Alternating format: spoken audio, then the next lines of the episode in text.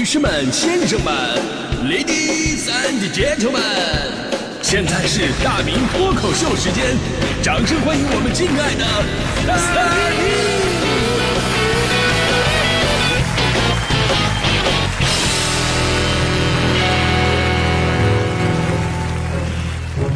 欢迎各位来到今天的大明脱口秀，我是大明啊。今天咱们聊聊那些天价食品啊。呃，您知道吗？这个所谓的天价呢，其实咱们平心而论也是因人而异，对吧？就是对咱们是天价，但是对有些人呢，那就是平价。那对有些人甚至都算是免费的。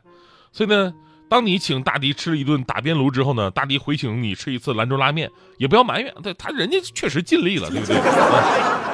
还有呢，天价呀，也是因为世界观而异的。就有的人呢，就是喜欢你，比方说一个冰淇淋卖一万块钱，那喜欢那一万块钱都不算贵。那有人就是不喜欢。不喜欢你让他一分钱，他都觉得不值，对吧？这一点呢，在强哥强嫂两人身上体现的淋漓尽致。你比方说有次强哥带强嫂去旅游，赶上什么日子啊？这河边都在放那个孔明灯呢。强哥觉得，哎呦，这浪漫呐，对吧？这个放一个放一个，问人家孔明灯多少钱？人家说五十块钱啊，五十块钱。强哥刚掏钱，这边被强嫂拦住了。哎呀，五十块钱买个灯还放出去？你不如把钱给我呢。强哥点点头，但是心里是这么想的：说我我给你五十块钱，你能上天呢？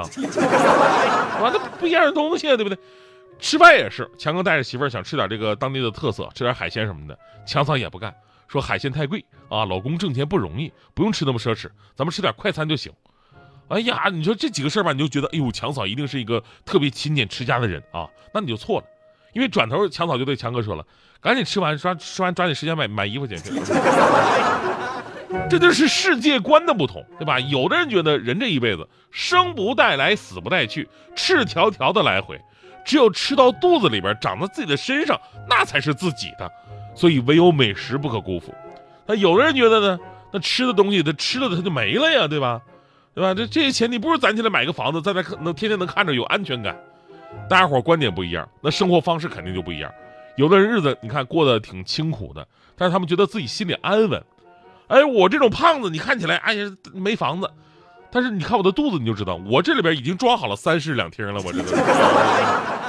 所以接下来咱们这一段聊这个天价美食啊，咱们就把每个人有色眼镜全部抛开，也不去比较那些本身就有宰客性质的黑心商家的恶意定价，咱们就是回归到食物本身跟价格之间的对比。尤其是打开我们一大部分人的世界观啊，看看这个世界上到底有哪些什么价格的食物超出了我们贫瘠的想象力。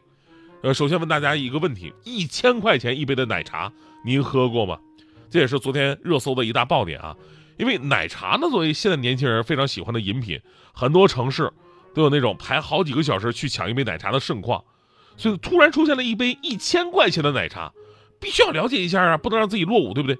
大迪昨天就说了，说这玩意儿净骗人，但是我一眼就看穿了他。大迪作为一个资深奶茶爱好者，但凡是他能拿到那个两千万钱、两千万的那个彩礼钱，他立马就会打飞的去买一杯。所以这杯奶茶到底值不值呢？据说这是某地特产的一种非常贵价的橄榄，要花很长时间才能制作出来的橄榄汁，啊，这种橄榄说一斤呢进价要八百块钱，意思说一杯橄榄汁卖您一千吧，就。这么算的话，一点都不贵了，而且橄榄还分什么年份呢？但我觉得咱也别嘲笑人家，这年份有什么可嘲笑的？这个法国葡萄分年份，咱们中国橄榄也得有这种自信，对不对？所以呢，这个归根到底啊，这个东西一个是明码标价，另一个人家进货成本也算是比较高价了。所以呢，一千一杯啊，咱也说不上什么。最主要什么呢？就是咱根本就不是人家眼中的消费群体，总有为好奇买单的。顺道呢，还能利用舆论打打广告，营销大于推销，这都可以理解。所以呢，现在我就等哪个朋友喝完，能够给咱们一个结论，就是这个八二年的橄榄枝跟八二年的辣费，到到底哪个更忽悠人？这个。其实最近呢，还有一个跟这个类似的事儿，就是榨菜啊。我们也都知道，榨菜这么多年来呢，都是清汤寡水的代名词，无数人奋斗路上的见证者。有朋友买车买房，背了一身的贷款，日子过得很清苦。好不容易过年了，跟媳妇儿提啊，咱们吃点好的吧，整条鱼也行啊。过年了，年年有余嘛。媳妇儿说，哎，早就给你准备好了。老公非常激动，然后呢，只见媳妇儿转身从冰箱里边拿出了一袋鱼泉榨菜。来吧，老公吃吧啊，吃不了剩下明天早上早上接着吃啊。但是前两天呢，榨菜涨价的新闻呢，让很多网友开始纷纷吐槽了。其实呢，这几年就有朋友发现了，榨菜其实一直在涨价，不光是这个今年，你最开始五毛钱，现在炒到得三块钱一袋了吧？其实我觉得挺好的，对吧？少吃点，毕竟榨菜吃多容易钠超标，对吧？当然了，真正让人大开眼界的是，跟刚才那个橄榄枝差不太多的事件，就是前不久呢，就在涨价新闻出来的同时，涪陵榨菜官方旗舰店推出了一款售价八百八十八的五年沉香礼盒装的榨菜产品，在其他是那个店铺上卖的话呢，还会更贵一点，啊，有的甚至标价已经超过一千五了。这个八八八的榨菜才是真的引爆了舆论。有网友说说以前呢没钱吃榨菜，现在没钱吃榨菜啊。还有的询问说吃这个榨菜会不会影响泡面的口感啊？涪陵榨菜官方是这么回应的，说这款产品呢是腌制比较久的榨菜制成的，作为礼品榨菜的品类进行销售，已经推出很长时间了。早在二零零七年，涪陵榨菜就曾经推出沉香系列榨菜，六百克定价是两千块钱，被称为天价榨菜礼品。但是我至今我想不明白，谁送礼会送一箱榨菜呀？这违背送礼的一个原则呀！我们送礼的原则就是你看起来一定要贵，但实际上不需要那么贵。但它恰恰相反，它是看起来就一点都不贵，但是实际那么贵，我的天！对吧？一般人的感觉是这样的：说这玩意儿吧，自己留着吃憋屈；送人吧，感觉拿不出手；请客吃饭吧，每次都得把盒子带着，盒子带着吧。之前给拿出盒子给大伙介绍一下，你要不更憋屈。所以，但凡能消化这个东西的人，必须要有极高的人生境界，不以物喜，不以己悲。所以你说这东西到底值不值呢？啊，值不值？咱们可以说说切糕的这个话题。之前呢，咱们一度把切糕当成天价零食的一个标板。啊，甚至还有很多这个什么不良商家的一些故事，对不对？但其实这么多年过去了，吃过和了解新新疆切糕的朋友们都知道，切糕绝对是被黑化的，尤其是跟刚才那俩玩意儿一比啊，切糕绝对是良心价格。当年黑切糕最多的原因就是看着不错，然后要一块，结果呢可能跟这个新疆兄弟没没交流明白，一刀下去五百块钱啊，然后呢切糕就彻底黑了。当然了，这其中固然有一些是不良商家。但是更多都是对切糕不了解所产生的误会。真正品尝过新疆切糕的朋友，都会被新疆切糕扎实的用料和口感所征服。因为那玩意儿啊，它根本就不叫切糕，在新疆它叫马儿糖，是当地的传统特色小吃。之所以叫切糕呢，是因为在外地卖的时候吧，大家伙不了解，看着像什么咱们就叫什么了。所以说到糕这个东西，我们第一反应就是这东西应该很松软，对吧？多切一点，吃几口就没了吗？但实际上，切糕的用料极其扎实，密度极大，什么葡萄干、核桃、芝麻、呃玫瑰、巴坦木等等等等，全部都是特别占分量的蜜饯跟干果。无论哪一种原料，它都不便宜，制作流程也费劲呢。你首先要把九十公斤的葡萄汁儿经过四个小时的熬煮，浓缩成三十公斤左右的葡萄糖浆，再把咱们刚才说那些原料啊跟糖浆一起搅拌，最后压制晾凉。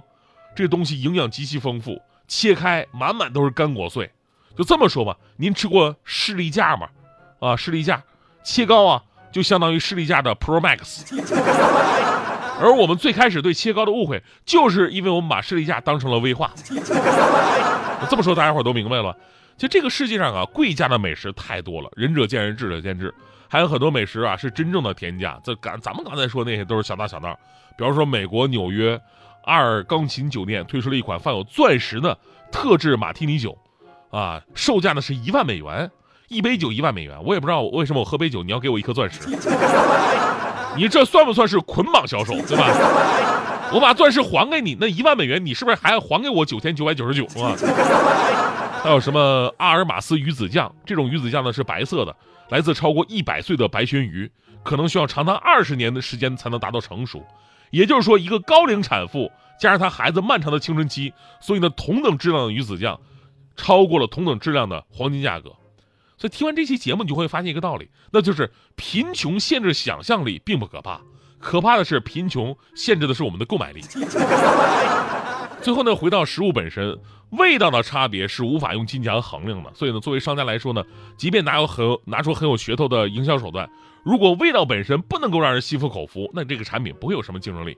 而对我们吃货来讲呢，吃就是生活，贵的、新鲜的、好玩的，我们都愿意尽量的尝一尝。知道了世界有多大，你就会知道自己想要的是什么了。然后咱们最后也说呀，现在啊，就有的东西确实挺贵。你比方说，我剪头发，以前我剪头发二十块钱啊，来北京哦，都都都八十起。哦，前两天呢，我就发现我白头发太多了，我就想染一染，啊，起码年轻十岁呀。结果呢，我发现染头发更贵。我一问陶丽老师，染头发八八八。我说你追求吉利数字也不这样啊，对吧？你干脆啊，我你你便宜点一折一折啊，我给你分析一下，你到底对不对啊？我是来染头发的。我就想染黑，对吧？所以你只要把我白头发染了就行，黑头发您不用管。您不用那种眼神看着我，你们行业我懂，这挑挑染嘛，挑染不就挑染挑着染嘛，是吧？